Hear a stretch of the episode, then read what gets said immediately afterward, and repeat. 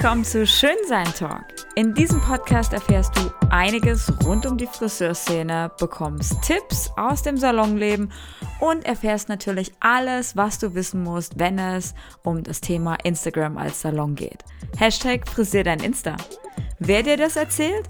Ich bin Annemarie Graf, Friseurcoach aus vollem Herzen seit mehr als zehn Jahren und ich liebe es, die Leidenschaft unseres Handwerks weiterzugeben und Salons zu mehr Erfolg zu verhelfen. Und jetzt wünsche ich dir viel Spaß bei der neuen Episode von Schönsein Talk.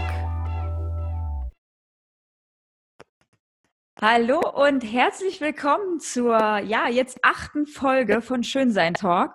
Und heute habe ich einen ganz ganz speziellen Gast bei mir. Ich bin mega mega happy. Wir haben uns letztes Jahr auf der StyleCom kennengelernt und ich suchte seinen Content so und so extrem. Von daher habe ich heute den Jenkins bei mir in der Folge. Und ich freue mich wie ein kleines Schnitzel. Wir haben einiges an Input für euch.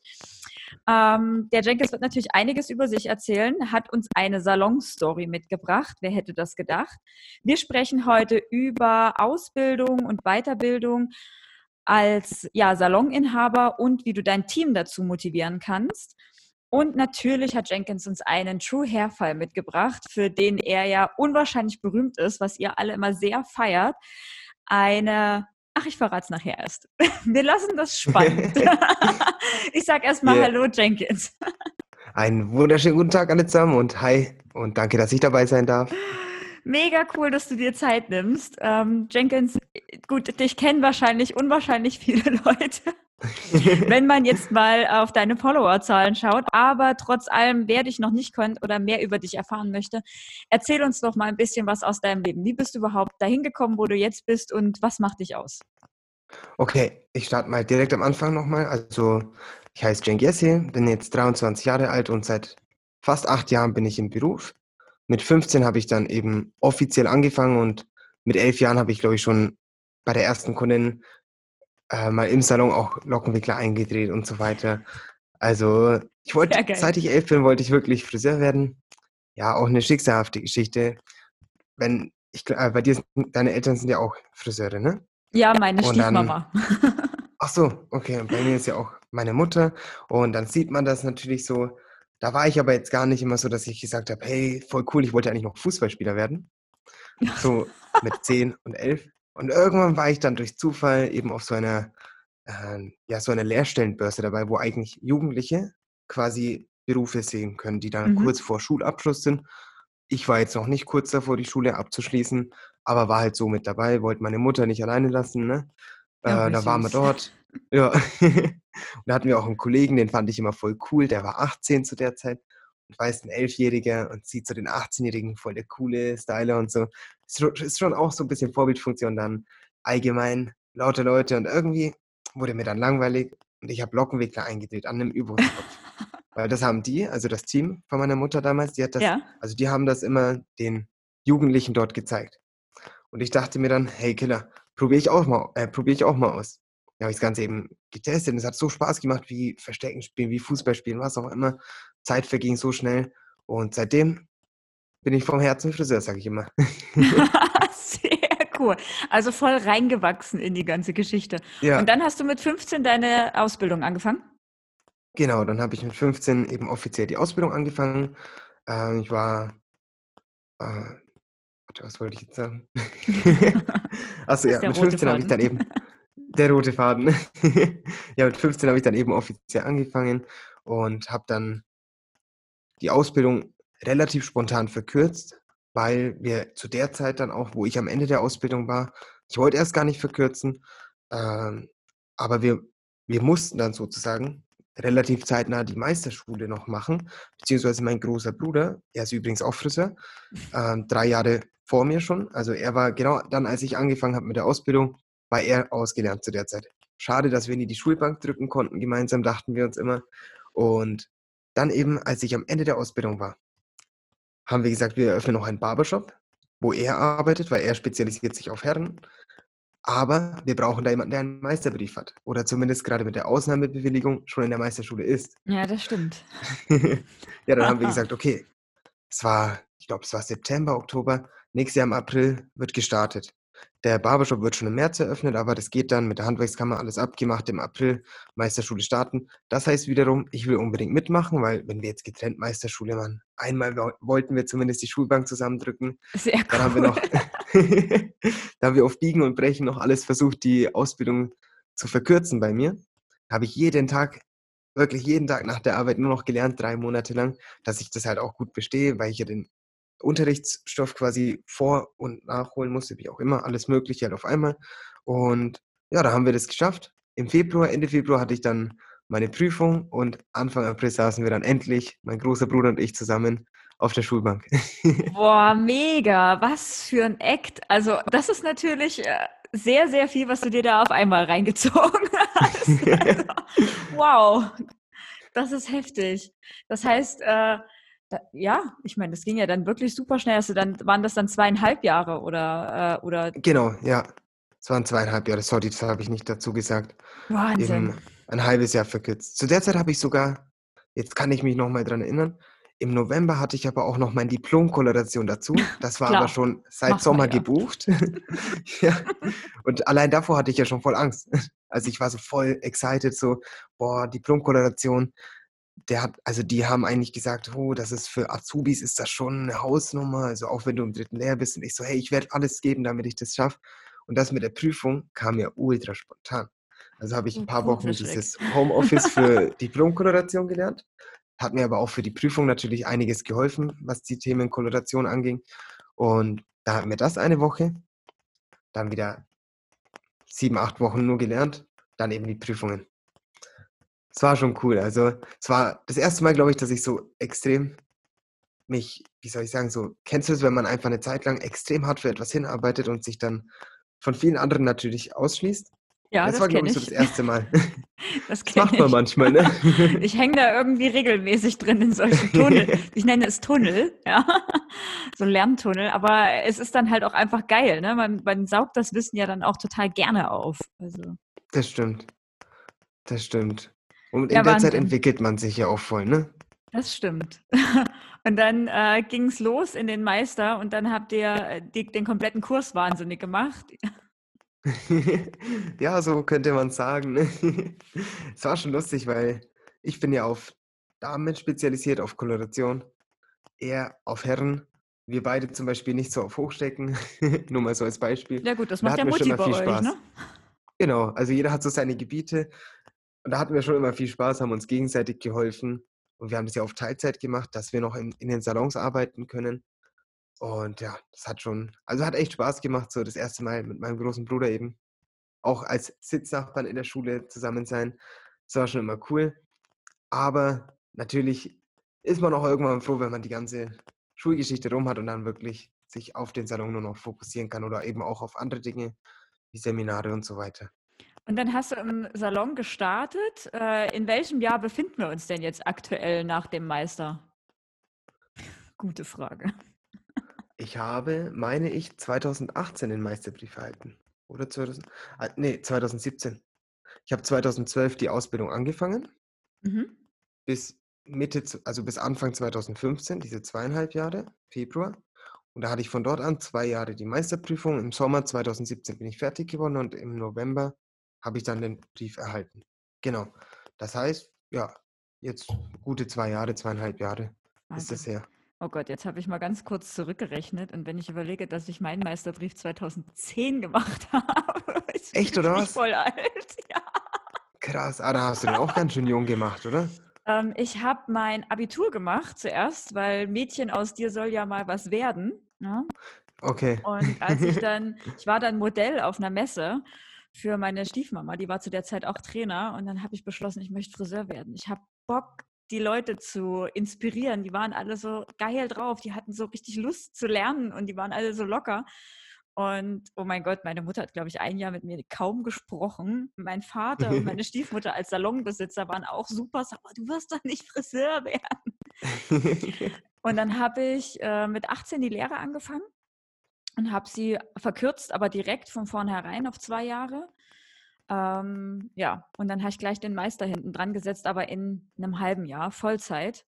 Oh, krass. Habe aber nebenbei trotzdem im Salon gestanden. Also das war schon, das war schon eine harte Zeit, ja.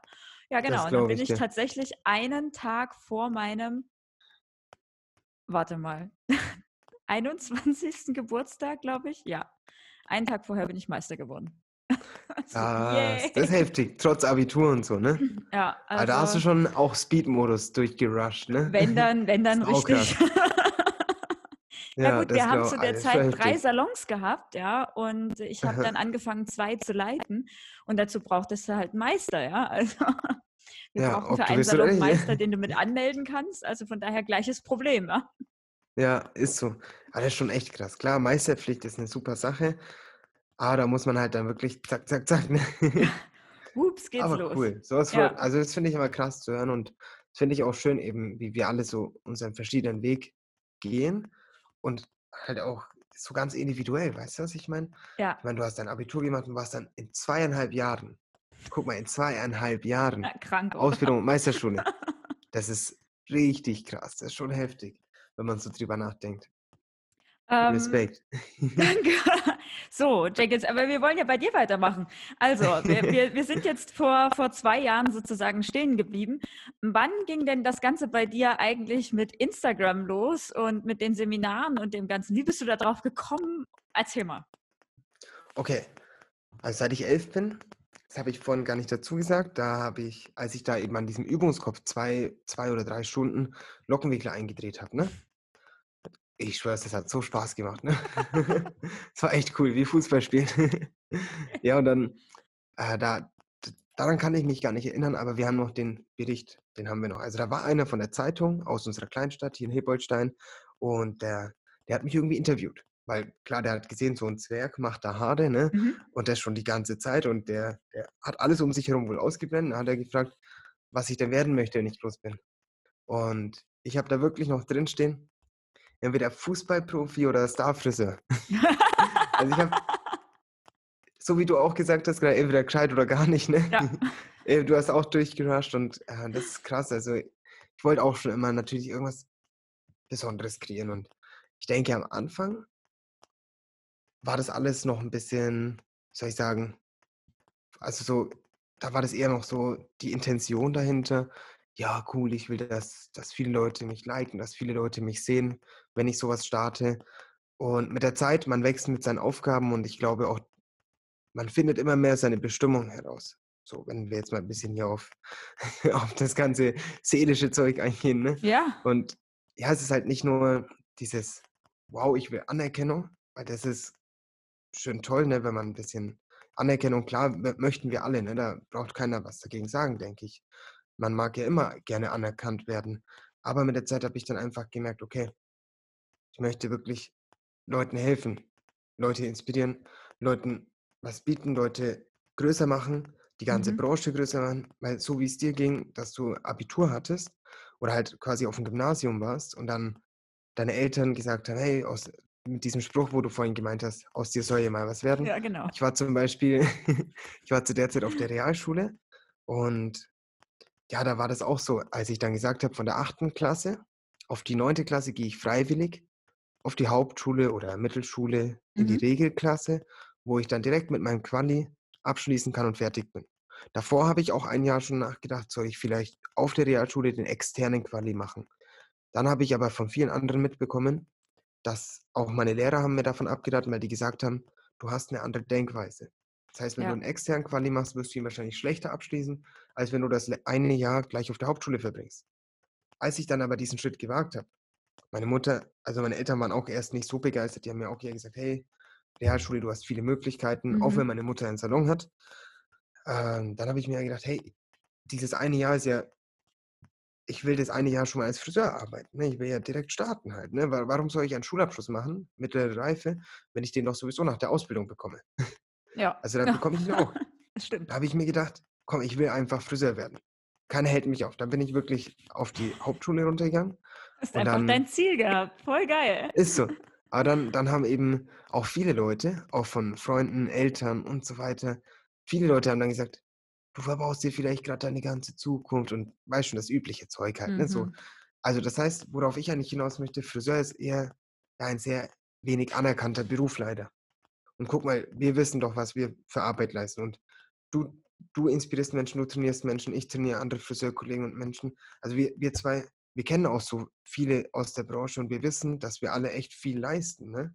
Ja, das stimmt. Also verstehe ich mal nicht, warum das Image von uns schlecht ist. das frage Und das ich ist mich eine Aufgabe, ja, das ist eine Aufgabe, die wir eigentlich schon gemeinsam erfüllen, Menschen wie wir, Menschen, die, die anderen helfen, Menschen, die die Branche verbessern.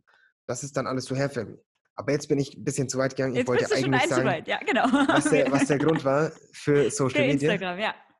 Für Instagram, genau. Ich hatte im ersten Jahr der Meisterschulzeit, ne? Mhm. Da habe ich gerade angefangen und zu der Zeit habe ich auch, also ich habe in der Ausbildung auch schon mit Ombre, Sunkist, Balayage angefangen, wie es halt so in Amerika gemacht wird, immer von den YouTube-Tutorials.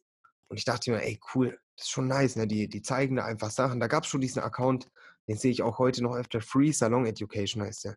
Ja, den kenne Ähm, ich auch. Fällt mir gerade so dieser, de- den kennst du auch, ne? Der ist Mhm. aus Amerika, ne? Der Typ. Und ich fand es immer cool, von denen so viele Tipps zu sehen. Und ja, dann habe ich immer viel nachgemacht, viel probiert, viel ausgetestet. An meiner Kundin, an Freundinnen, an Übungskopf, am Modell. Und da hatte ich eine Kundin, auch so in meiner Altersgruppe, die, wir waren, also es waren viele, mit denen ich auch zur Schule gegangen bin. Und dann haben wir so geredet beim Haare machen und sie hat auch gesagt, hey, Cenk, du könntest doch auch irgendwie auf Instagram deine Arbeiten posten. Du machst voll coole Sachen, wenn du Zöpfe flechtest, weil zu der Zeit habe ich auch noch viel geflochten und auch so ein bisschen hochstecken Aha, probiert. Aha, aha. man, ob man es glaubt oder nicht, ne? da war ich jetzt nicht so extrem fokussiert auf Koloration. Ähm, dann weiß ich noch, das war einer meiner ersten Posts. Ich habe ihre langen Haare geflochten, zu einem schönen großen Zopf aufgezogen, Foto gemacht. Und jetzt wirst du gleich hardcore lachen und ich habe einen Filter von Instagram, also die Filter, die man in der App bekommt, Ja, geil. habe ich drüber gelegt und eine Vignette außenrum. Also das Bild war so fucking verfälscht, ne? Oh mein Gott, extrem. Also wirklich die Fehler, die, die man immer gerne erzählt, die habe ich auf jeden Fall erlebt. Ich habe sie Ja, auch so hab ich alle gemacht. Ja, ne? ja, aber daraus lernen wir, oder? Daraus Das haben wir gelernt und können allerdings. deshalb äh, den Menschen umso bessere Tipps geben, finde ich. Ne? Ja, dann, dann hat das Ganze eben ist so weitergegangen. Dann habe ich erst, also es war vor vier bis viereinhalb Jahren, ja, und am Anfang nicht so kontinuierlich und dann wurde es immer kontinuierlicher. Ich hatte auch das übliche Problem, ja, ich habe ja nicht jeden Tag eine passende Kundin, die ich fotografieren könnte. Ja, Ich Mhm. habe jetzt nicht jeden Tag eine Color Correction, eine Extrembehandlung, wie ich bei manchen Friseuren sehe und so voll krass. Habe ich nicht jeden Tag. Ja, aber mit der Zeit findet man Wege und mit der Zeit verändert man sich. Also umso mehr ich dann mich auf einen bestimmten Content konzentriert habe, umso mehr Kunden hatte ich auch in dem Content, weil dadurch auch die Nachfrage gestiegen ist durch Social Media. Also auch der quasi die Nachfrage meiner Kunden, Ja. viele Neukunden und so. Und so habe ich dann immer weitergemacht und irgendwann auch immer kontinuierlicher. Das ist ja auch einfach das Allerwichtigste. Ne? Weil am Anfang habe ich mal eine Woche freigelassen, dann mal wieder drei Tage nichts gemacht, zwei Wochen nichts gemacht. Und irgendwann immer kontinuierlicher, wirklich jeden Tag und dann, ja, wie ich es auch vorhin gemeint habe, kurz, wo ich abgeschweift bin, war auch anfangs immer eine große Intention natürlich so, boah, voll cool, Likes, Anerkennung. Ja. Ich meine, meine ersten 100 Posts, glaube ich, oder vielleicht auch 200 Posts hatten wahrscheinlich durchschnittlich 10 Likes und ein Kommentar. Wenn mal ein Kommentar war, nicht bei jedem Post, dann war das dieses übliche Like for Like, ja, Follow genau. for okay. Follow. es war wirklich so extrem. Also kei- ich habe keine Bildbeschreibung hinzugefügt, habe einfach das Bild hin, ein paar Hashtags rein. Okay, jetzt klingelt immer. So, Klingel vorbei, Paket da, Ja. es gab neue Ware und wir waren bei allen Anfängen, äh, alle Anfänge sind schwer. Ja, ist so. Alle Anfänge sind schwer. Es ist einfach so. Ähm, ja, man, ich denke aber trotzdem mal, Erfolg hat drei Buchstaben tun. Also einfach Ja. machen.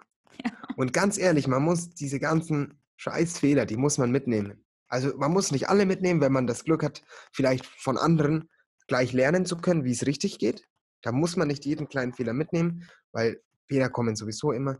Aber diese ganz kleinen Anfangsfehler, die wir da erlebt haben, wie zum Beispiel eben diese Instagram-Filter, keine richtige Bildbeschreibung, einfach irgendwelche Hashtags zu verschiedenen Uhrzeiten posten, alles, was man vielleicht nicht machen sollte, was eben so passiert ist, nicht kontinuierlich. Das, das kenne ich auf jeden Fall, aber habe davon gelernt. Und wann hat es bei dir Boom gemacht? Wann hat es Boom gemacht?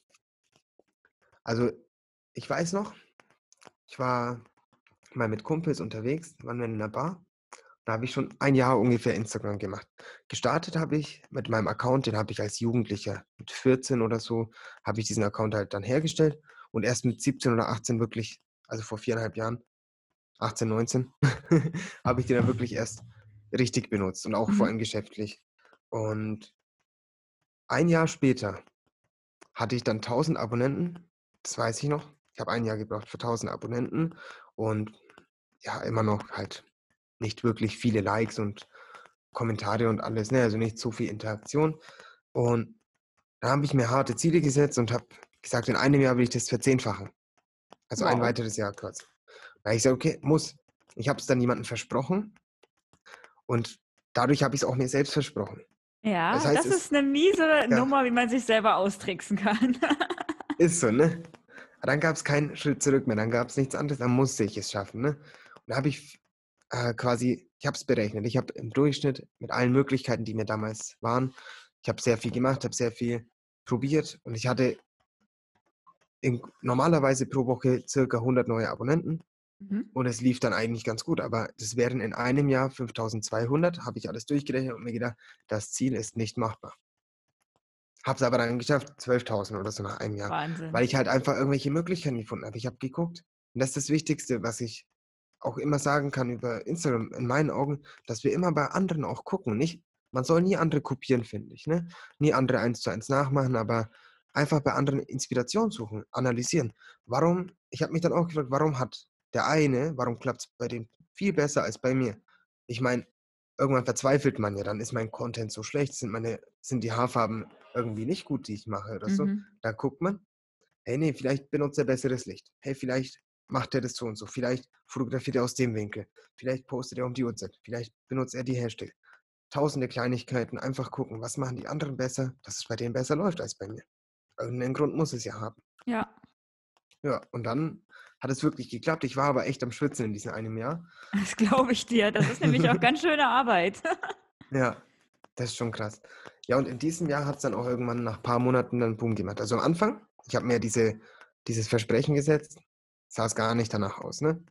Und man denkt sich so: „Okay, hm, das wird schwierig.“ Na Mhm. dann, nach 2, 3 Monaten man darf halt ni also, wir müssen immer an uns glauben, egal welche Ziele wir uns setzen. Und dann hat's irgendwann immer mehr geklappt. Dann habe ich gemerkt: „Okay, ich habe viel von anderen gelernt, jetzt gehe ich einfach weiter, weiter, weiter, weiter.“ Und ja, dann hat's wirklich geklappt.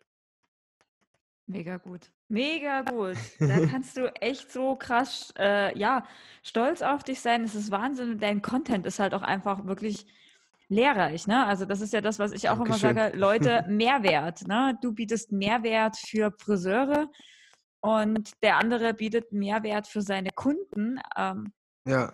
ja. Aber halt einfach nur, wie du schon sagst, was hochstellen und warten, dass, jetzt ein Wunder passiert, das Das funktioniert wird halt doch nix. nicht. Ist so, da hast du vollkommen recht. Ist so. So, Jenkins, deine Salonstory. Wir, äh, schauen mal, dass wir da mal reinkommen. Du hast mir vorhin 'ne echt witzige Story erzählt und ich möchte auf jeden Fall, dass die Hörer die auch hören. Also, raus damit. Also, es war einmal vor langer, langer Zeit. So lang kann's doch Okay, nicht her Spaß. sein. Nein, war noch nicht so lange her. Ja, das war letztes Jahr im Juli, meine ich. Also, es war im Sommer auf jeden Fall. Ganz normaler Tag im Salon, alles cool, ne? Äh, wir sind so am Arbeiten. Ich habe eine Kundin, sie ist zum ersten Mal da, okay? Mhm. Sehr lange Haare, wirklich nicht ganz Hüftlänge, aber auf jeden Fall ziemlich lang, so den Rücken entlang. Und Haare sind sehr dunkel, südländische Haare, kräftige Haare. Und ja, da sie das erste Mal da ist, frage ich sie natürlich auch ordentlich aus, so wie wir das immer machen sollten, ne? Ordentliche Beratung und ich frage auch Sachen wie: „Hey, hast du deine Haare schon mal gefärbt oder getönt die letzten Jahre? Hast du da irgendwas gemacht?“ Habe auch wirklich gründlich durchgeguckt, habe aber keine Ansätze gesehen, auch nicht nach 2 Jahren, also 24 Zentimeter. Und sie hat auch gesagt: „Ne, alles Natur.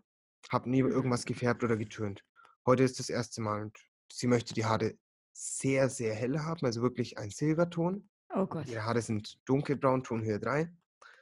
Und ich natürlich auch direkt so: „Du, wir kämpfen, wir geben unser Bestes, wird auf jeden Fall einige Stunden dauern, aber ich kann dir auch nicht zu 100% versprechen, dass wir dieses Ergebnis direkt beim ersten Mal so hinbekommen.“ Ähm, ja, da war alles cool, ne? Sie war dann auch, hat das Ganze natürlich verstanden. Ich habe ihr das erklärt, warum das so ist, die Pigmente aus dem Haar entziehen. Das Mhm. Gute ist schon mal, dass sie Naturhaar hat, dachte ich mir.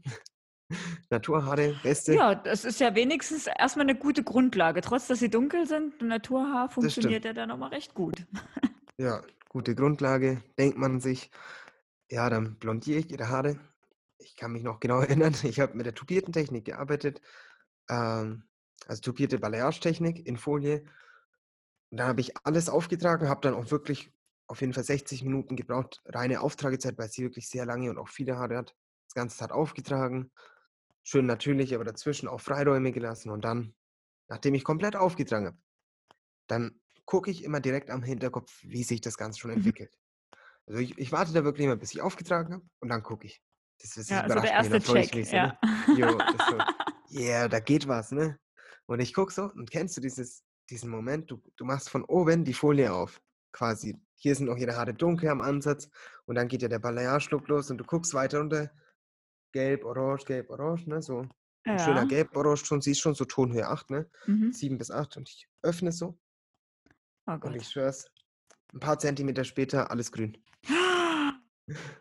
Und ich einfach nur so, Oh mein Gott. fuck? Dieses, im ersten Moment fühlt man sich ein bisschen so, hey, die hat doch gesagt, man ist Natur, ne?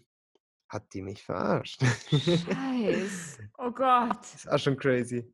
Ja, und dann bin ich eben so, habe ich sie direkt gefragt, hey, was du erzählt, du hast alles Natur, was hast du mit deinen Haaren gemacht, warum sind die grün? Da, da stimmt irgendwas nicht. Also hast du irgendwas vergessen, mir zu sagen? Hast du mir irgendwas vereinigt oder so?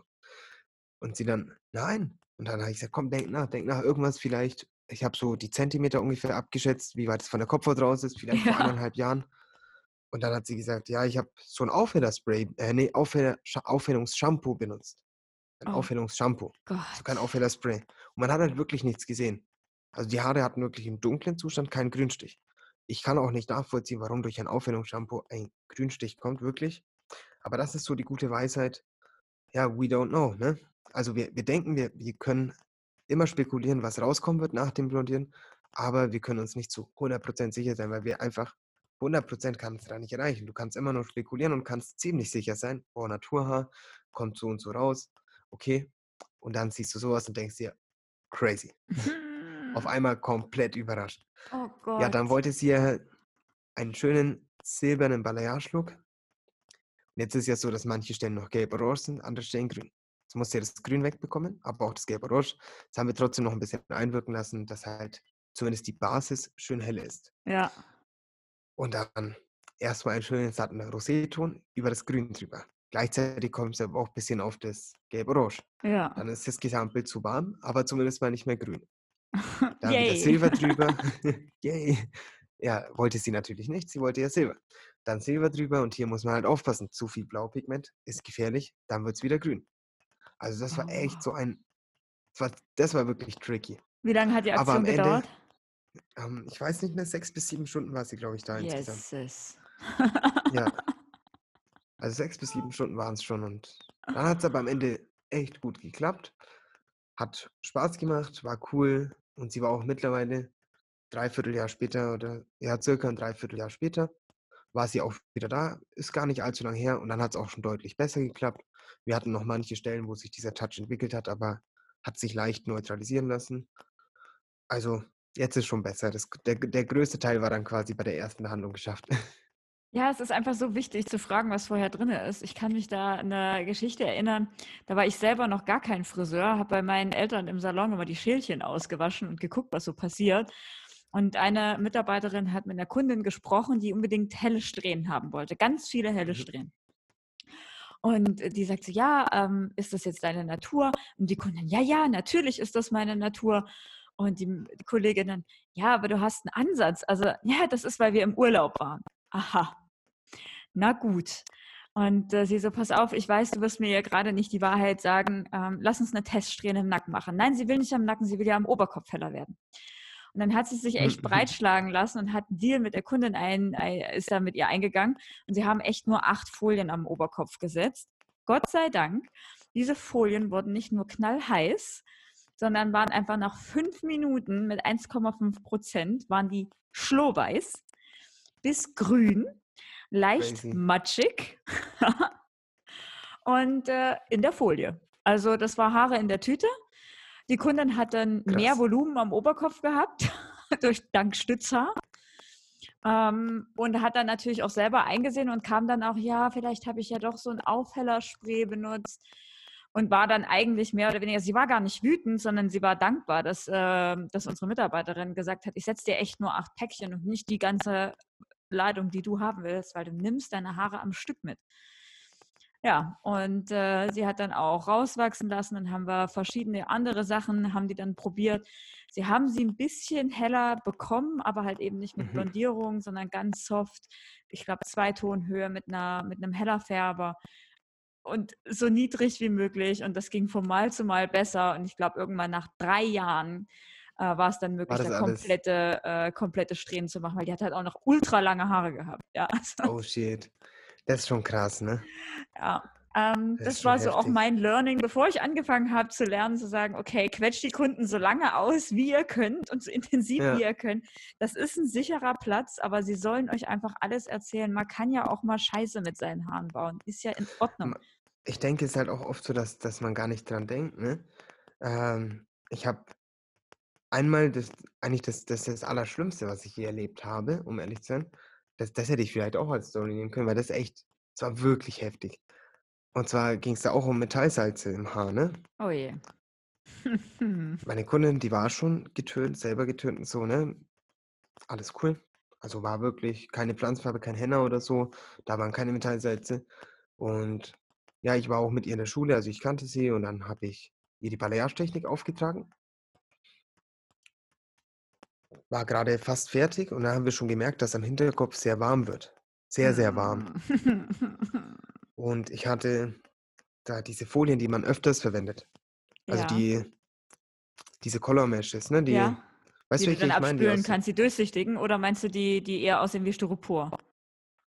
Die so ein bisschen die- dicker sind und auch die Wärme schon schön halten. Ich glaube, die. Ja. Ja, also nicht die ganz durchsichtigen. wie so, wie so dickere. Papers se- sehen die Dinger aus, oder? Genau, Ja. genau. Und so aus, aus einem plastikartigen Mhm. Stoff, ne? Irgendwie so. Und das ist wirklich geschrumpft. Das ist eingegangen. So heiß wurde es. Never. Das war auch das Einzige, das ich so krass erlebt habe. Wirklich, das war so heftig. Und du musst dir vorstellen, sie hat ja auch Haare, ja, auch nicht ganz bis zur Hüfte, aber schon ordentlich lange Haare, ne? Und ja, dann ist so, da, das war so krass. Ich habe wirklich, ich hätte, das war die krasseste Situation, die ich je im Salonalter gelebt habe. Das war ein Dienstag, war am Montag, waren wir in der Meisterschule und hatten da noch mit unserer Lehrerin in der Meisterschule drüber geredet, über Metallsalze im Haar. Und wir haben das gar nicht so ernst genommen. Ne? Ich habe auch beim Diplom-Koloration damals, haben wir drüber geredet, Metallsalz im Haar. Und ich dachte mir immer so, ey, komm, wer erlebt das schon? Das ist ja voll krass. Mhm, das ist ja Zufall des Todes, das erlebt niemals einer. Und auch dann eben am Tag davor in der Meisterschule drüber geplaudert. Voll die krassen Geschichten haben wir da mitbekommen und ja, wir voll entspannt, so, nein, die machen, ja, voll übertrieben, das erleben wir nicht, ne? Ohne Scheiß, einfach am Tag danach erlebe ich das. Und das Krasse ist, warum ich mir auch so sicher bin, dass es Metallsalze waren und nichts anderes, weil als die Haare schon heiß waren, ich natürlich direkt Alarmstufe Rot, SOS, so, hey, komm sofort mit, wir waschen das jetzt aus, egal wie hell deine Haare sind. Dann haben wir es ausgewaschen. Es war wirklich so heiß, die Haare, dass ich die nicht berühren konnte. Also, dass ich nicht, ich hätte die jetzt nicht dauerhaft in der Hand halten können. Oh So heiß waren die Gott. Haare. Das habe ich wirklich nur einmal in meinem Leben erlebt und es ist einfach nur heftig. Es, ohne Witz, das reicht echt. Also, das war das Allerkrasseste. Jetzt habe ich das gleich mit kühlem Wasser ausgespült. Und es war auch hauptsächlich am Hinterkopf. Bei den Seiten ist nicht so stark warm geworden. Ganz leicht. Und dann ist mir auch aufgefallen, dass alles nur in einer bestimmten Höhe ist, so circa auf Schulterhöhe. Mhm. Bisschen drunter vielleicht. Circa dort ist alles warm geworden. Und auch nicht alle Haare. Das war ganz merkwürdig, ne? Also ich würde es verstehen, wenn es nur die Spitzen sind, wenn es das komplette Haar ist. Mhm. Keine Ahnung. Haben wir drüber nachgedacht. Nicht die ganze Zeit, was hast du gemacht mit deinen Haaren? Hast du deine Haare vielleicht doch mal mit Hennafarben gefärbt? Keine Ahnung. Hast du irgendein Shampoo oder so aus dem Ausland benutzt? Hast du, was hast du die letzten Jahre gemacht? Also wir haben wirklich Ewigkeiten da gesessen und geplaudert. Und dann haben wir irgendwann festgestellt, zwei Jahre vor diesem Friseurbesuch, hat sie in einer Metallwerkstatt für fünf Wochen ein Praktikum im Büro gemacht. Aber sie war wirklich im Büro, nicht in der Werkstatt. Aber nichtsdestotrotz läuft man ab und zu durch die Produktionsstätte, ne, durch die Werkstatt. Und da fliegen ja auch diese, da fliegen ja auch diese Metallspäne. Ja. Und sie hatte immer einen Zopf getragen. Jetzt waren die Haare hier oben am Zopf, sind in zwei Jahren 24 Zentimeter, circa eben auf Ah. Schulterhöhe, rausgewachsen. Und nur dieses, dieses Stück in der Mitte, nur da waren die Haare komplett ciao. Drunter, Ah. drüber waren die Haare noch gesund. Ganz normal, wie das halt ist, nach einmal blondieren, ne? Wenn man Ja. halt soft genug blondiert. Ja, und dann hat sie einen Bob bekommen, einen Long Bob. Aber heute trägt sie immer noch einen Bob und ist voll happy damit. Also Ja, ja, sie dann. ist wirklich ein voll positiver Mensch und sagt so, hey, ich finde es gut, dass das passiert ist. Aber ich dachte nur in dem Moment so steht, das war's mit der Karriere, ne? Boah, Wahnsinn. Ja, da geht es einem dann doch mal ein bisschen anders. Krasse Geschichte, krasse Geschichte. Das war schon verrückt, ey. Ähm, Jenkins, du bist ja sehr, sehr famous für deine Aktionen rund um Hashtag Hairfamily. Was hat es damit denn auf sich? Wie bist du da drauf gekommen und wo steckt da der Sinn dahinter? Genau, Hair Family, wie ich es schon am Anfang, also vorhin kurz am Anfang von Social Media quasi ein bisschen gesagt habe, ist halt einfach so, dass ich glaube, das geht vielen Leuten so und ich finde, da kann man auch ganz offen und ehrlich drüber sprechen. Man, man möchte natürlich auch Anerkennung, man möchte natürlich auch sehen, boah, vielen Leuten gefällt meine Arbeit, wow, Abonnenten, Likes, alles cool, ne? Das ist schon schön. Aber das ist nicht auf Dauer der Antrieb. Also das Mhm. ist nicht auf, auf eine wirklich lange Zeit der Antrieb, weil guck mal, du weißt es, wie viel Zeit Social Media kostet. Und Oh ja. seit vier Jahren oder ja, fast vier Jahre, wo ich es wirklich kontinuierlich mache, täglich, ist es mindestens zwei Stunden am Tag Zeit, die draufgehen. Und das Social Media macht auch nicht Wochenende, Social Media macht auch nicht Feiertage. Leider nicht, Tag ne? weiter. Ja. Und wenn, wenn man halt was erreichen will, muss man natürlich Vollgas geben. Und das ist halt so der Punkt. Ähm, dann irgendwann, wie gesagt, dann ist es halt nicht mehr die einzige, der, dann ist es nicht mehr der einzige Antrieb. Dann denkt man sich, okay, jetzt habe ich Reichweite. Ich habe mir was aufgebaut. Was mache ich damit? Möchte ich damit vielleicht Panik verbreiten, negative Laune und allen sagen, wie die schlechten Seiten des Lebens zeigen, weil ich glaube, jeder hat seine guten und schlechten Seiten im Leben. Mhm. Oder möchte ich was Positives verbreiten? Möchte ich vielleicht die Leute zusammenführen? Den Zusammenhalt, weil in unserer Branche ist ja auch teilweise viel Konkurrenz mit dabei. Also dieser Konkurrenzkampf, dass man Ja, sich so als stimmt. Konkurrenten sieht. Vor Schade allem früher war es ja. noch krasser, ne? Ich finde, jetzt mittlerweile ist das Mindset schon wieder, die letzten Jahre hat sich das stark verbessert, Das stimmt. aber auch so quasi Education, Weiterbildung. Kein Konkurrenzkampf mehr, weil wir sind ja alle eine Familie durch Haare. So habe ich mir das dann immer mehr gedacht, ne? Und dazu kann man einfach gemeinsam so viel mehr erreichen. Und dann noch das große Ziel, das ist wirklich so der allergrößte Beweggrund, wo ich halt sage, hey, wir wollen einfach das Image vom Friseur viel weiter nach oben bringen. Mhm. Guck mal, wenn, wenn Leute wirklich sowas sagen, dass die, ich weiß nicht, ob du sowas auch schon mal gehört hast von, von anderen Friseuren oder von anderen ähm, Leuten draußen, die mal Friseur waren oder Friseur sind, dass man sich fast schon schämt quasi am Tisch in der Runde, alle lernen sich neu kennen irgendwie und dann so, und was machst du beruflich? "Äh, Friseur. Dass man sich Ja. dafür quasi schämt, manche. Das, das will ich einfach nicht mehr. Das ist ein geiler Beruf. Und ja, es gibt Leute, die sich jetzt auch durch Fernsehanleitungen selbst die Haare schneiden zur Corona-Zeit. Ja, das gibt's. Aber die werden das, beziehungsweise dafür müssen wir gut genug sein, dass die das niemals auf unserem Niveau hinbekommen. Ja, Es Richtig. gibt Leute, die machen Balayage daheim. Alles, alles schön und gut, aber da müssen wir einfach tausendmal besser sein. Uns weiterbilden. Wir müssen immer am Ball bleiben und wir müssen eben zusammenhalten. Und wenn die ganze Branche zusammenhält, beziehungsweise mehr zusammenhalten als gegeneinander spielen, mindestens Ja. 51 Prozent, Mindestens 51 mindestens Prozent. 51, dann bekommen wir da so viel hin gemeinsam, dann können wir viel wachsen. Und ich finde einfach, Community ist da was ganz Wichtiges. Und so kam mir dann irgendwann der Begriff Hair Family. Und da ist aber das Wort Hair Family, das, das hat ja keiner richtig erfunden. Also das Wort gibt es halt. Das ist einfach eine Bezeichnung. Ja. Habe ich dann auch mit der Zeit immer mehr gesagt, Jenkins Hair Family, so wie ich jetzt auch unser neues Logo haben wir gemacht. Auch mit Jenkins Hair Family, weil ich halt damit sagen will, okay, das ist jetzt so meine Community, wo ich halt aufbaue. Weil Mhm. wir sind alle Hair Family. Ich sage immer, jeder Friseur gehört für mich automatisch zu dieser Dazu, Community, ja. weil wir, weil wir alle verbunden sind dadurch. Das sage ich auch immer voll gern, wenn ich meine Seminare starte. Hey, wir sind alle Hair Family, wir, wir sind alle verbunden durch Haare. Uns verbindet die Leidenschaft. Und das ist einfach so der Hintergedanke, quasi die Verbesserung der Branche und auch dieses Gefühl von Zusammenhalt. Finde ich super schön. Also ich habe das am Anfang, habe ich immer gedacht, was macht der denn hier, Herr Family? Was, was soll das denn? Weil für mich geht dieser Gedanke ja auch schon immer. Also ne, ich habe dir erzählt, wie ich, wie ich angefangen habe und gesehen habe, wie die Friseure zusammenhalten. Also hatte ich am Anfang überhaupt gar keinen anderen Gedanken. Und das habe ich mir Gott sei Dank auch so aufbehalten. Ja, jeder, äh, jeder kämpft zwar für sich, aber wir sind alle gemeinsam irgendwie an der Front da draußen. Jeder kann sich spezialisieren, ja. aber wir machen Haare. Wir haben, ja, wie du schon sagst, eine Leidenschaft. Wir haben ein Ziel, ein gemeinsames Ziel, Leute glücklich und schön zu machen. Ich meine, wie geil ist das denn? Ja. Ist so, ist so. Und, äh, und das ist, als ich das dann bei dir gesehen habe, dachte ich, endlich, endlich mal jemand, der auch eine ausreichende Reichweite hat, um das auch mal rauszuposaunen. Nicht wir sind, ähm, ne, wir sind jetzt Paul Mitchler und äh, wir sind Velana und wir sind die Biosthetiker. Nein, wir sind alle eine alle Hair Family. Wir sind Ist ein so. Team.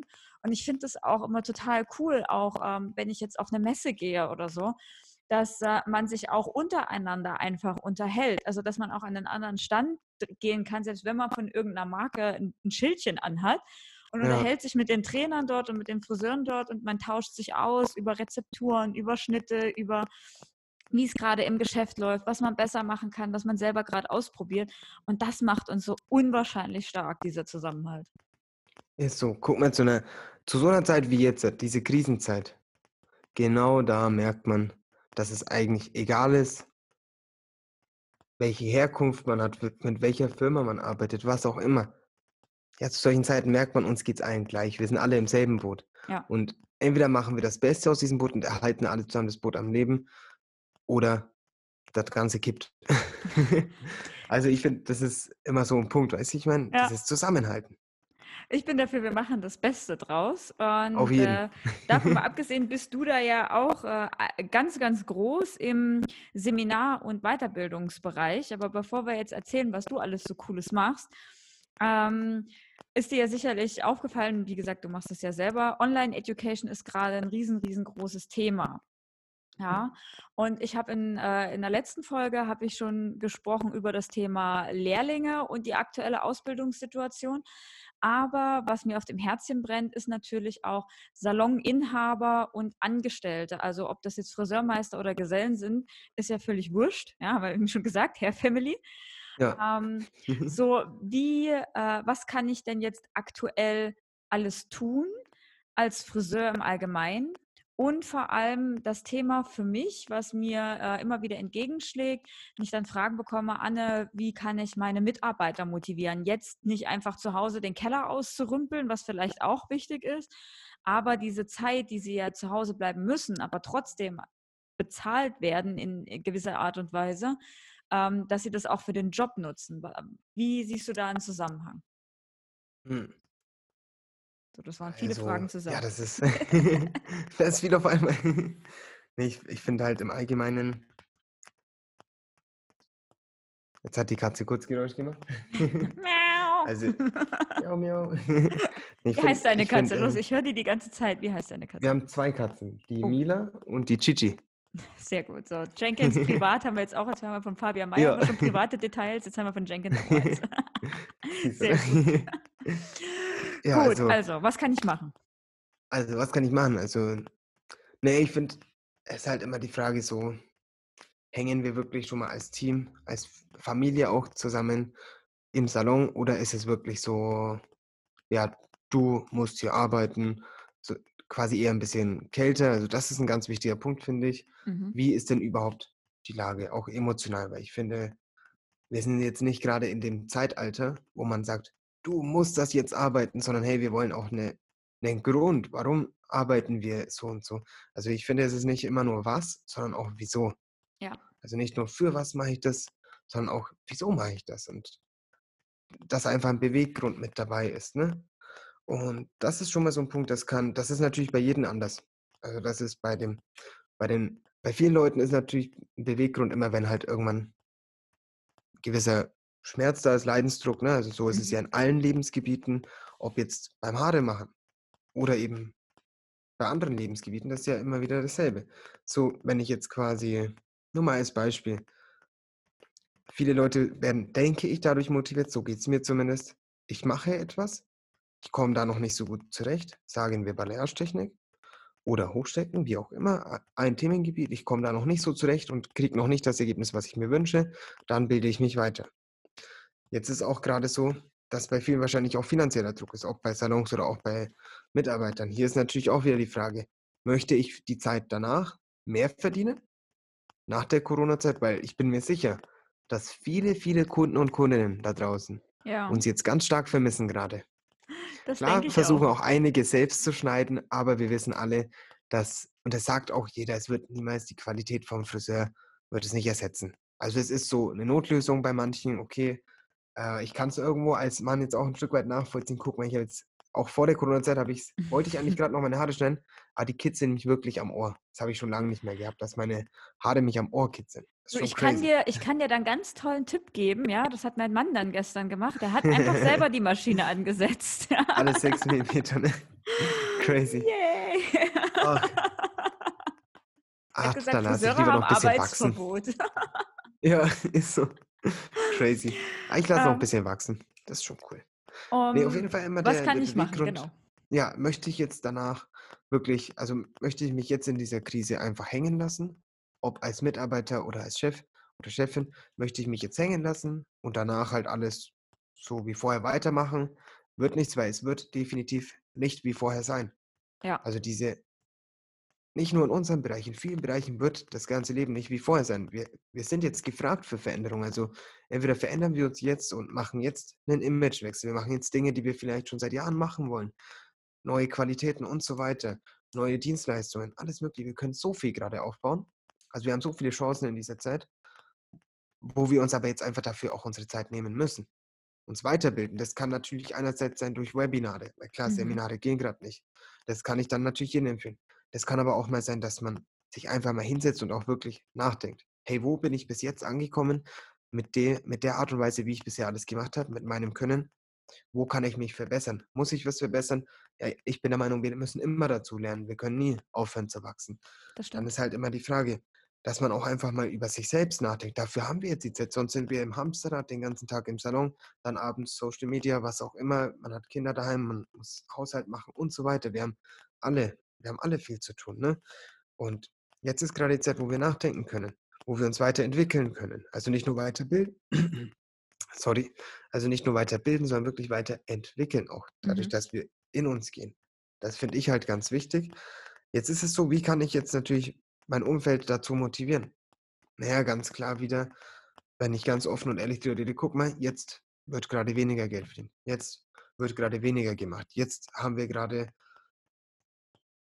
„können wir nicht dies und jenes er erreichen, grade im Salon, nicht die Umsätze, die wir wollen“, zum Mhm. Beispiel. Aber was machen wir danach? Wollen wir danach mit Vollgas weitermachen? Wollen wir danach sogar verbessert weitermachen? Jetzt in dieser Zeit, wo die Friseurbranche mehr zusammenhält denn je zuvor, wo viele Friseure auch kostenlos sogar Seminare online anbieten. Das ist nicht selbstverständlich ist, kostenloses Wissen, kostenlose Weiterbildung. Sogar jedes Buch äh, Buch kostet Geld. Weißt du, wie ich Ja. meine? Das ist halt so 'n Ding. Also, das ist für mich 'ne große Motivation. So würde ich mit meinem Umfeld sprechen und sagen: „Hey, jetzt können wir was tun.“ Andererseits ist es aber auch wichtig, dass man auch jetzt in dieser Zeit, finde ich, auch mal sich bisschen ausruht. Auch mal aufm Sofa chillen und mal 'n bisschen Serie gucken.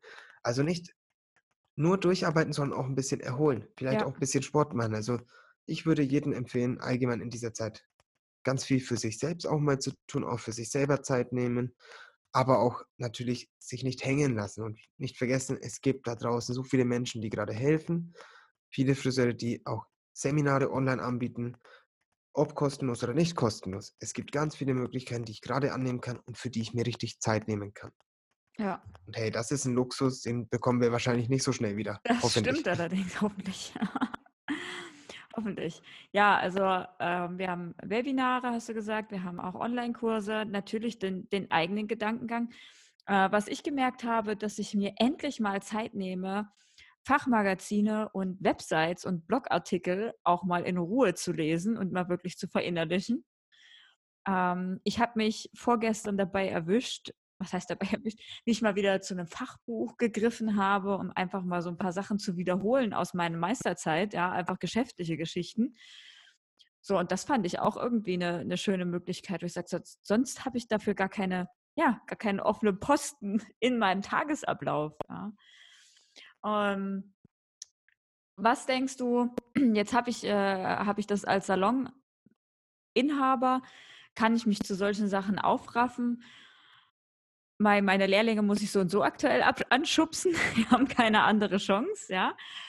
Äh, was denkst du, was könnte eine Motivation sein für einen Mitarbeiter, sich da jetzt nicht auszuschalten und das als Urlaub zu sehen und den Keller auszumisten, sondern einfach ähm, sich auch selber mit dran zu hängen. Wie kann ich, wie kann ich denjenigen hochkriegen?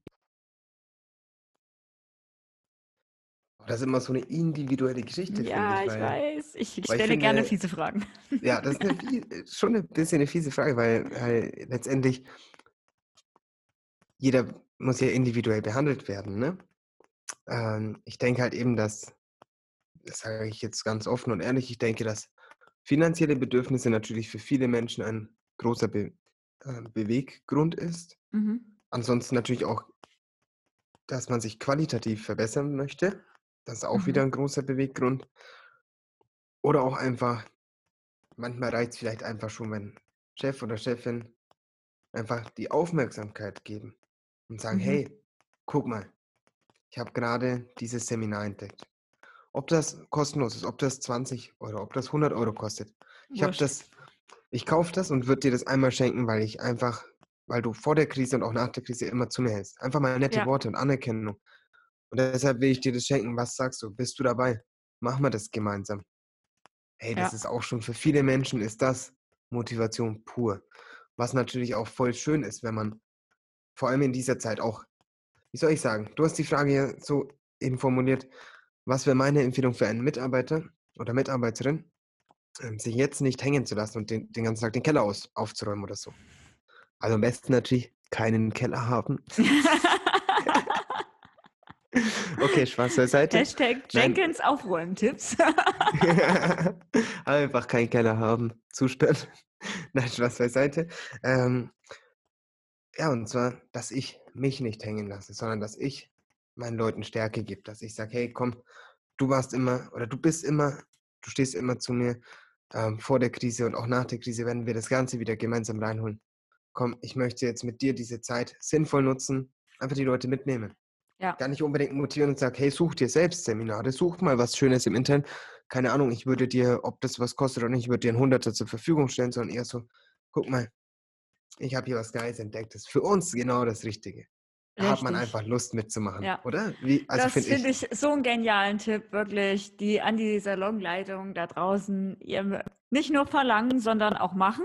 Na, wie, ja. du, wie du schon gesagt hast, tun. Ähm, ich habe jetzt äh, gestern zum Beispiel von einer Kollegin gelesen, die war mit ihrem Lehrling jetzt auf deinem Webinar. Gemeinsam. Oh, cool. Ja. Nice. Jeder vor seinem Laptop und haben sich danach per WhatsApp ausgetauscht, ja, und, äh, und sind das Ganze äh, durchgegangen ich habe äh, Salons jetzt, die sich das aufteilen, die sagen, pass auf, äh, das ist deine Stärke, du machst das, das ist deine Stärke, du machst mhm. das.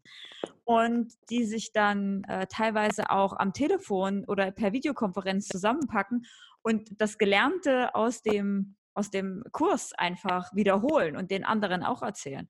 Also ja. als Teambuilding-Maßnahme finde ich das auch total genial. Aber wie du schon sagst, ich denke nicht, dass, ähm, dass man sich jetzt hier einfach selber ran und okay, das will ich. Das kann ich nicht von jedem verlangen. Es gibt sicherlich genügend Mitarbeiter, die das machen. Ja. Die sagen, ich suche mir meine Sachen und ich will das jetzt haben und ich mache das zur Not auch auf meine Kosten. Aber das kann ich nicht von allen verlangen. Das ist, ist das nicht stimmt. möglich, sondern ich kann verlangen, ähm, zu sagen, wenn ich jetzt sage, pass auf, ich habe dir das rausgesucht, ich glaube, das würde super zu dir passen, ich ermögliche dir das. Hast du Lust dazu? Ich würde mich freuen, dann können wir gestärkt loslegen. Du bist für mich, wie du das schon sagst, du bist für mich eine Unterstützung vorher, nachher, währenddessen und ich weiß dich zu schätzen. Ja, ist einfach mal was richtig Nettes und ich glaube, da hat jeder Bock drauf und Zeit dafür, sowieso gerade, ne? Eben. Ähm, jetzt habe Also ich es ja, ne? hab ja schon angesprochen, äh, wie gesagt, dass die zwei jungen Damen auf deinem äh, Webinar waren. Jenkins, du hast ja eigentlich äh, jetzt die Education Days oder den Education Day ange, äh, gepriesen gehabt und Mhm. das ist ja jetzt auch irgendwie ins Wasser gefallen. Jo, leider. Gottes. Wie kann ich denn jetzt aktuell trotzdem was von dir lernen? Also, online sind wir, haben wir jetzt wirklich durch diese Krise angefangen. Und das ist zum Beispiel so ein Punkt, wo ich sage, hey, das ist eine riesen Chance. Also es macht mega Spaß und bisher Gott sei Dank nur gutes Feedback. Den Leuten gefällt es auch, dass wir online trotzdem das Ganze live machen, mit Fragen stellen und so weiter. Das ist eine coole Sache. Da biete ich gerade ganz viel an. Fast jeden Tag haben wir Kurse. Das machen wir aber meistens, also bisher immer über eine extra Plattform. Mhm. Ähm, ich versuche einfach einen Weg zu finden, wie ich es natürlich Friseur exklusiv halten kann, dieses Wissen. Auch wenn viele, der- oder genau deshalb, weil viele der Webinare gerade kostenlos sind. Ja. Also viele verschenke ich wirklich an die Branche, weil ich einfach sage, hey, das ist Solidarität, das ist Hair Family, das ist Zusammenhalt. Natürlich ist nicht alles geschenkt, muss man auch dazu sagen. Also so, Ja das gut, ist ja auch die, dein Wissen, was du dir jetzt ne? lange angeeignet hast, ne? Also ja, man muss da, glaube ich, einen guten, eine gute Waage finden. Ja, und ich finde im Allgemeinen, also wenn alles geschenkt ist, dann ist, finde ich persönlich, dann ist man einfach nicht so aktiv dabei, dann ist die Wertschätzung nicht so. Und wenn Mhm. ich bereit bin, einen Betrag XY dafür zu zahlen, das ist einfach nur eine Wertschätzung. Dann sage ich, hey, geil, ich bin aktiv dabei und ich werde, also wenn man was dafür bezahlt, wird man auch automatisch, die meisten Menschen zumindest eben nochmal intensiver das Ganze lernen. So, das ist jetzt so ein Punkt, aber ja, genau, online sind wir jetzt eben am Start, sage ich mal. Seminare Mega. posten wir auch wirklich auf unserer Website. Also da sind dann wirklich die Seminartermine. Und so wie ich vorher die normalen Seminartermine bekannt gegeben habe über meine Instagram Stories, dass man dann den Bildschirm hochziehen kann, swipe up zu meiner Website. So ist es jetzt letztendlich mit den Webinaren. Da legen wir einen neuen Artikel an, äh, bestimmen dann eben alles tun, alles vorbereiten und dann kann man sich einfach ganz normal seinen Teilnahmeplatz buchen und automatisch ist man schon dabei. Also so simpel geht es, dann schicken wir noch eine E-Mail und jeder Teilnehmer bekommt eben kurz vor dem Webinar nochmal auch seine Zugangsdaten, weil das ist auch eine Frage, die wir häufig gestellt bekommen, hey, wo ist das denn dann? Ne, jetzt habe ich das gebucht, wo, wo findet das statt? Also das alles eben auf einer extra Plattform mit extra Zugangsdaten und so. Das ist halt alles wirklich hier Community, Friseur exklusiv und genau, das ist so der Weg, den wir gerade gehen. Natürlich ist es aber auch nichtsdestotrotz so, dass es ein richtiges Seminar, wo man vor Ort zusammenarbeitet, acht Stunden lang. Also es ersetzt jetzt nicht ein komplettes Seminar, muss man sagen. Auch wenn, wenn ich meinen kompletten Seminarinhalt gebe, also wirklich beim All About und More About Balayage, da habe ich sozusagen meinen kompletten Part, den ich über diese acht, ups, über diese acht Stunden verteilt normalerweise dann eben geben würde, diesen Inhalt. Ja. Den habe ich da in zweieinhalb bis dreieinhalb Stunden mit drin. Und ja, da ist ganz viel Wissen natürlich dabei. Das ist Aber ist mega natürlich viel Wissen an, des- an gerade diese zwei Seminare. Ich habe mir das mal angeschaut. Boah, Wahnsinn. Also ich meine, mich hast du so und so demnächst in der Buchung, aber ich warte, dass ich live bei dir wieder dabei sein kann. Ja, ich hoffe auch bald wieder möglich, weil das Ding ist halt, es ist schon natürlich was, was cool ist, dieser persönliche Kontakt. Und wir Friseure sind sehr soziale Menschen. Wir sind, ja, wir, also ich finde, das, das ist schon was Wichtiges in unserer Branche. Und ich denke, ich hoffe, dass wir in ein, zwei Monaten, toi, toi, toi, hoffentlich bald wieder zumindest im kleineren Rahmen Seminare machen können. Klar, der Education Day ist jetzt erstmal auf Mitte Oktober verschoben, auf den 18.10., weil 200 Teilnehmer, das war einfach absehbar, dass das so schnell nicht funktionieren wird. ja. Und ich hoffe aber trotzdem, dass dieses Persönliche und das, das Echte in der, in der echten Welt draußen, dass wir das jetzt nicht komplett verlieren. Aber ich muss sagen, durch die Webinare habe ich auch ganz viel positives Feedback in dem Sinne bekommen von Friseurinnen, Selbstständigen, die einfach auch sagen, hey, ich habe auch noch zwei kleine Kinder daheim und ich schaffe es einfach nicht, drei Stunden mit dem Auto zu dir zu fahren zum Seminar. Deshalb mega geil, das Ganze online zu machen. Also ich denke, Webinar ist auch eine Sache, also Online-Education ist eine Sache, die uns noch länger begleiten wird, weil es einfach eine coole Sache ist und auch oft vielleicht für kleinere Themen, wie eine Auffrischung zum Beispiel vom letzten Seminar. Also das finde ich immer mega cool. Sehr, sehr geil. Ich liebe dein Angebot. Einfach, ich könnte ja auch Stunden zuhören. Wir sind ja auch schon wieder bei fast einer Stunde, davon mal abgesehen. Ähm, Von daher mag ich uns jetzt einmal in unseren True Hair Fall des Tages rein moderieren. Okay. Und zwar äh, habe ich euch oder ja, haben wir euch ja versprochen, es wird was Besonderes. Und Jenkins ist ja, ja, ich würde ja schon fast sagen, berühmt für deine äh, Black to White Balayage.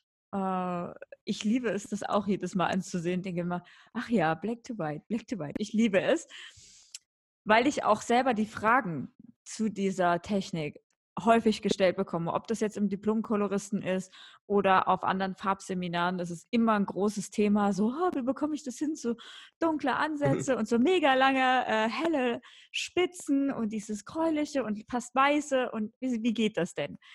Ja, und ich sage, wenn du es schnell haben willst, dann versuch's mal mit einer Perücke. ist so. Ja. Ohne die Haare zu schädigen. genau. Das ist ganz praktisch, kann man auch wieder abnehmen.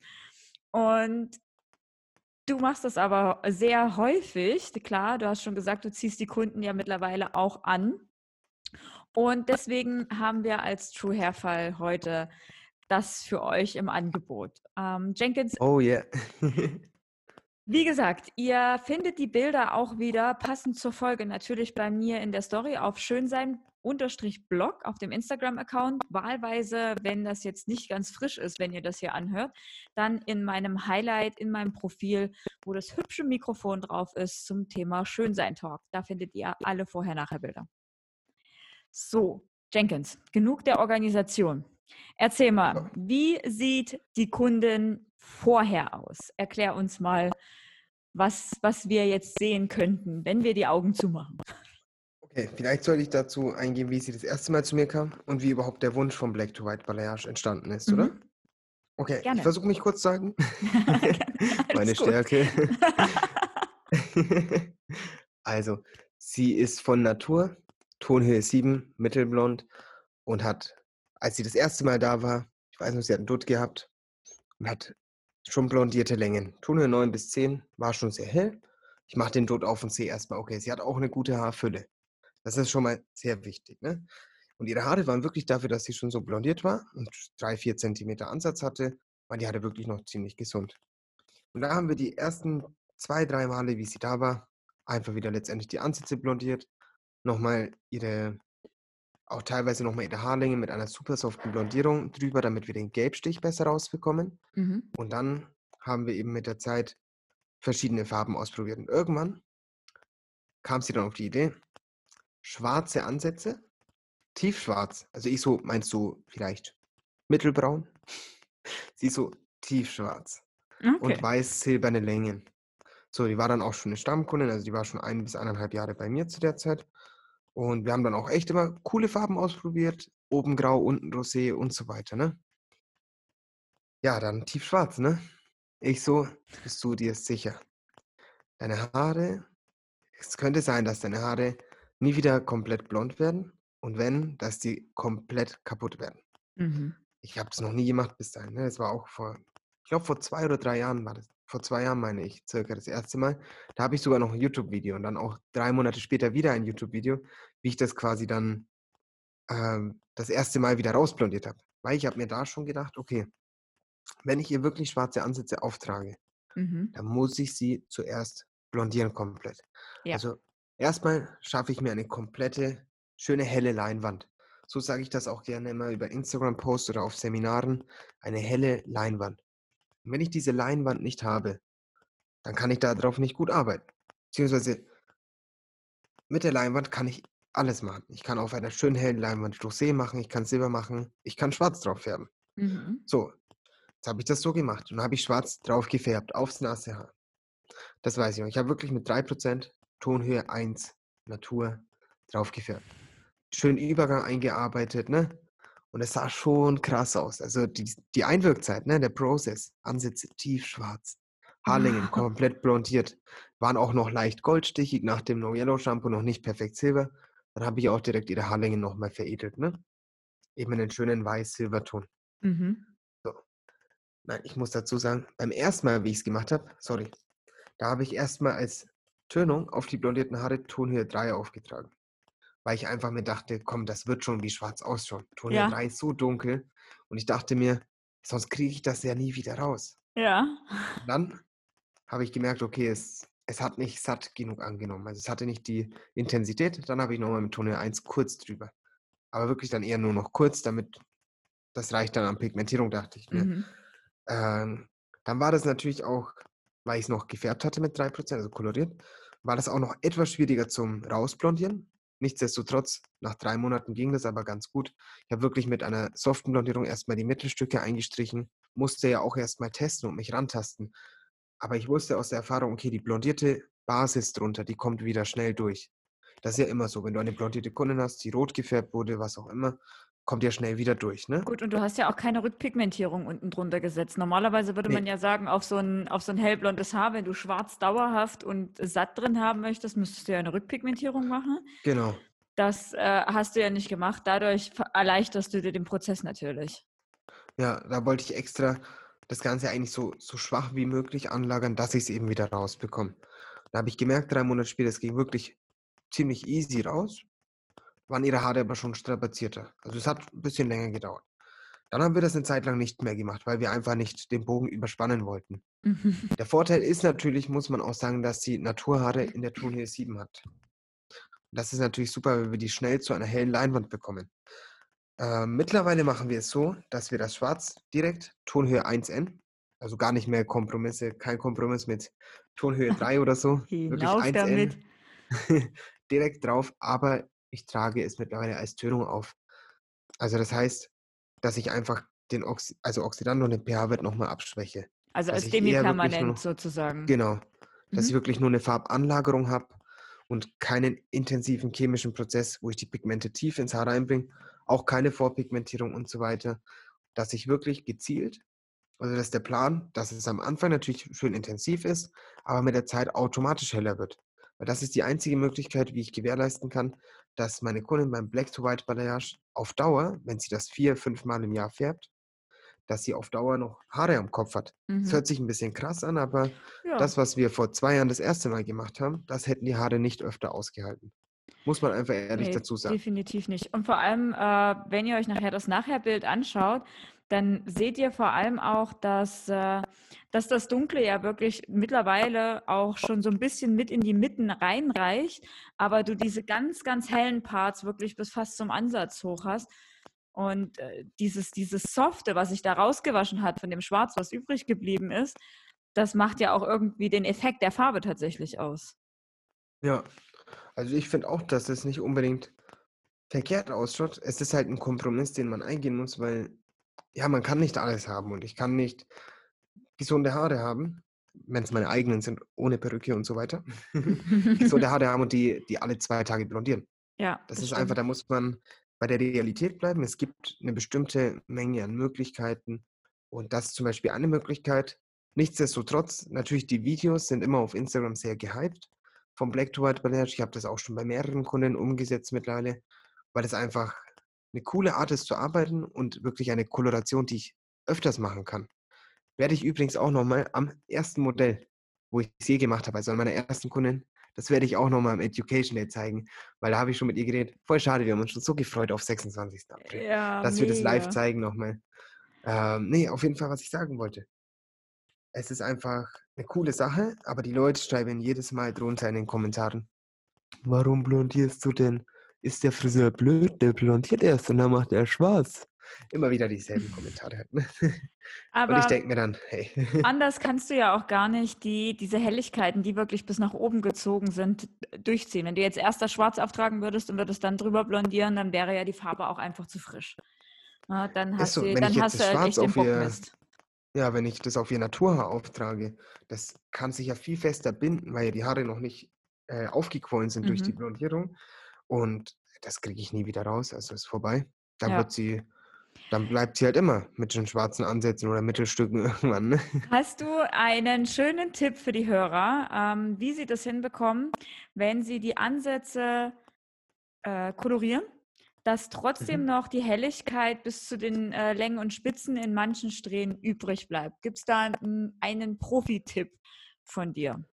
Ach, du meinst, wenn wir das Ganze verwaschen? Also beim Rauswaschen? Das Nee, gar nicht beim Rauswaschen, sondern genau? beim Auftragen an sich, weil äh, man sieht Okay. natürlich häufig auf den Videos immer, wie der erste Pinselstrich, der sehr extrem ist, aufgetragen wird. Aber hast du eine bestimmte Art und Weise, wie du die, wie du die Ansätze aufträgst? Kämmst du das Schwarz in die Längen und Spitzen? Jo, wirklich. Ich kenne ich kenn das aber nur mit dem Rollkamm. Kennst du den Kamm mit der Rolle? Ja, ich kenne Den den. ich- Warum ist ja. genau der wichtig? Warum genau der wichtig ist? Also, es ist auch, wenn wir uns zehnmal so viel Zeit nehmen würden, ist es auch mit einem anderen Kamm möglich. Aber den müsste ich jedes Mal nach einem Mal kämmen gleich wieder sauber machen. Weil bei Mhm. jedem anderen Kamm würde sich Farbe dranhängen und dadurch bekomme ich sofort Flecken. Mhm. Auch mit dem Rollkamm muss ich bei so einer extremen Farb, also bei so einem extremen Kontrast, Mhm. Tonhöhe 1 zu Tonhöhe 10, d- der stärkste Kontrast, den wir haben, ne? äh, da muss ich trotzdem auch mit dem Rollkamm noch ein Stück weit vorsichtiger kämmen und jetzt nicht das Ganze rausprovozieren. Dennoch habe ich eben bei diesem Kamm eine Rolle in der Mitte drin. Mhm. Und durch diese Rolle wird die Farbe, wenn dann nur drauf gelegt auf die nächsten Stellen, aber es wird nicht wirklich runtergezogen. Also ich kriege Mhm. keine Flecken rein. Durch das ständige Bewegen der Rolle habe ich da einfach kein Risiko. Ich benutze den immer, auch bei, wenn ich bei einer Kundin, die, wo ich nur einen Ton dunkler gehe am Ansatz, ein Root Shadow mache, da benutze ich den auch super gerne. Oder eben beim Black to White Balayage, wo ich sage, hey, da kann ich das Ganze soft einarbeiten. Mhm. Was auch ganz wichtig ist, dass wir, dass wir in so einem Fall vertikal, vertikal abteilen, nicht horizontal. Wenn wir horizontal abteilen, dann haben wir da einfach, dann haben wir da einfach zu viel, äh, dann können wir da schnell mal zu viele Kanten reinbekommen. Mhm. Deshalb eher vertikal, dann ist das Ganze weicher und eben mit dem Rollkamm. Also der Rollkamm ist wirklich so ein Tool, eins meiner Favorite Tools, auf den kann ich nicht verzichten. Den habe ich auch auf meiner Website drauf. Den feiere ich mega. Das ist gut, dass du sagst. den- Das wäre nämlich die nächste Frage gewesen. Okay. Ob man den bekommt oder wie? Ja, ne, weil ich, weil ich kenne diese Rollkämme irgendwie noch aus meiner, aus meiner Lehrzeit, ja. Und dann sind die ja aus den Salons eigentlich verschwunden. Ja. Und deswegen äh, frage ich Die dich. gab es früher schon, ne? Die gab es früher schon, ja, ja. Ja. Als ich den das erste Mal bestellt habe, da hat auch meine Mutter, die hat dann äh, geguckt und gesagt, hey, den, der Kamm ist doch voll Classic halt, also der ist voll oldschool. Was willst du jetzt mit dem Kamm? Das, der wurde ja früher als Spliss-Kamm verkauft, Ja. um den Spliss zu kämmen. Und ich habe den dann eben auf über amerikanische Friseure entdeckt. Und da der mir so gut gefällt und bei jedem Seminar kommt wirklich die Frage, hey, wo kann ich den bekommen? Und die Leute wollen den am liebsten immer gleich mitnehmen. Und deshalb, den, ich kaufe ihn auch immer über Giesecke ein. Und ich habe dann eben mit denen halt eine Zusammenarbeit gestartet. Und dann haben wir auch gesagt, okay, komm, ich verkaufe die auch gleichzeitig über meine Website zum selben Preis, wie ihr den auch verkauft. Weil die Leute wollen den einerseits bei mir sofort haben, die wollen ihn nach dem Seminar sofort Mhm. haben, nach dem Webinar sofort haben, weil der Kamm einfach unglaublich geil ist. Also Leute, jetzt wisst ihr es einfach bei Jenkins. Jenkins.de habe ich gesehen, ne? Ist es? Ja, genau, jenkins.de. Ähm, da einfach schauen. Das ist auch super einfach ausgeschildert unter Tools. Ich habe nämlich vorhin schon Mhm. mal gelunzt. Oh, nice. genau, einfach bei den Tools. Und äh, da braucht ihr nicht lange in irgendeinem Katalog rumsuchen, sondern könnt es dort direkt bestellen. Mega, mega cool. Ich, wie gesagt, ich liebe dein Black to White Balayage und äh, tatsächlich ist es auch immer wieder ein Thema, jetzt seit zwei Jahren in meinem Koloristen, in meinem Handwerkskammer-Zertifizierten, den ich ja unterrichte. Wir Mhm. kommen immer mindestens einer mit einer Black to White Balayage von dir.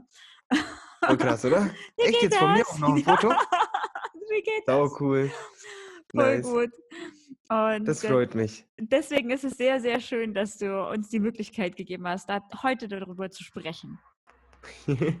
Jenkins, jetzt sind wir am Ende angekommen und du hast jetzt noch einen, äh, einen, ein, ein letztes Wort sozusagen, dein letztes Wort Okay. an die Friseure jetzt da draußen. Ich meine, ich gehe davon aus, wir haben uns jetzt nicht das letzte Mal gehört. Ich hoffe es Ja. zumindest, dass ich dich nochmal einladen darf. Und dann vielleicht gerne. zum Thema Social Media im Allgemeinen, dann können wir uns da nochmal ein bisschen weiter Mhm. austauschen. Fände ich ganz cool. Mhm. Ja, und von daher deine letzten Worte, bevor ich abschließe. Okay. Dann passen wir das so auf die aktuelle Zeit zusammen. Letzten Worte. Leute immer zusammenhalten. Ob in der Krisenzeit oder nicht, aber in der Krisenzeit mehr als je zuvor. Jeder Friseur da draußen, die ganze Friseurbranche, aber auch alle Kunden, die das vielleicht hören, alle zusammenhalten und ja, ich glaube, wenn man mal seinen Friseur vermisst, wenn man mal seine Arbeit vermisst, seinen Job vermisst, dann schätzt man das alles danach umso mehr. Deshalb haltet zusammen und sagt danach, hey, ich darf arbeiten, hey, ich darf zum Friseur und ich feiere es einfach. Sehr schön, das hast du toll gesagt. Das sind echt tolle letzte Worte. Dankeschön, Jenkins.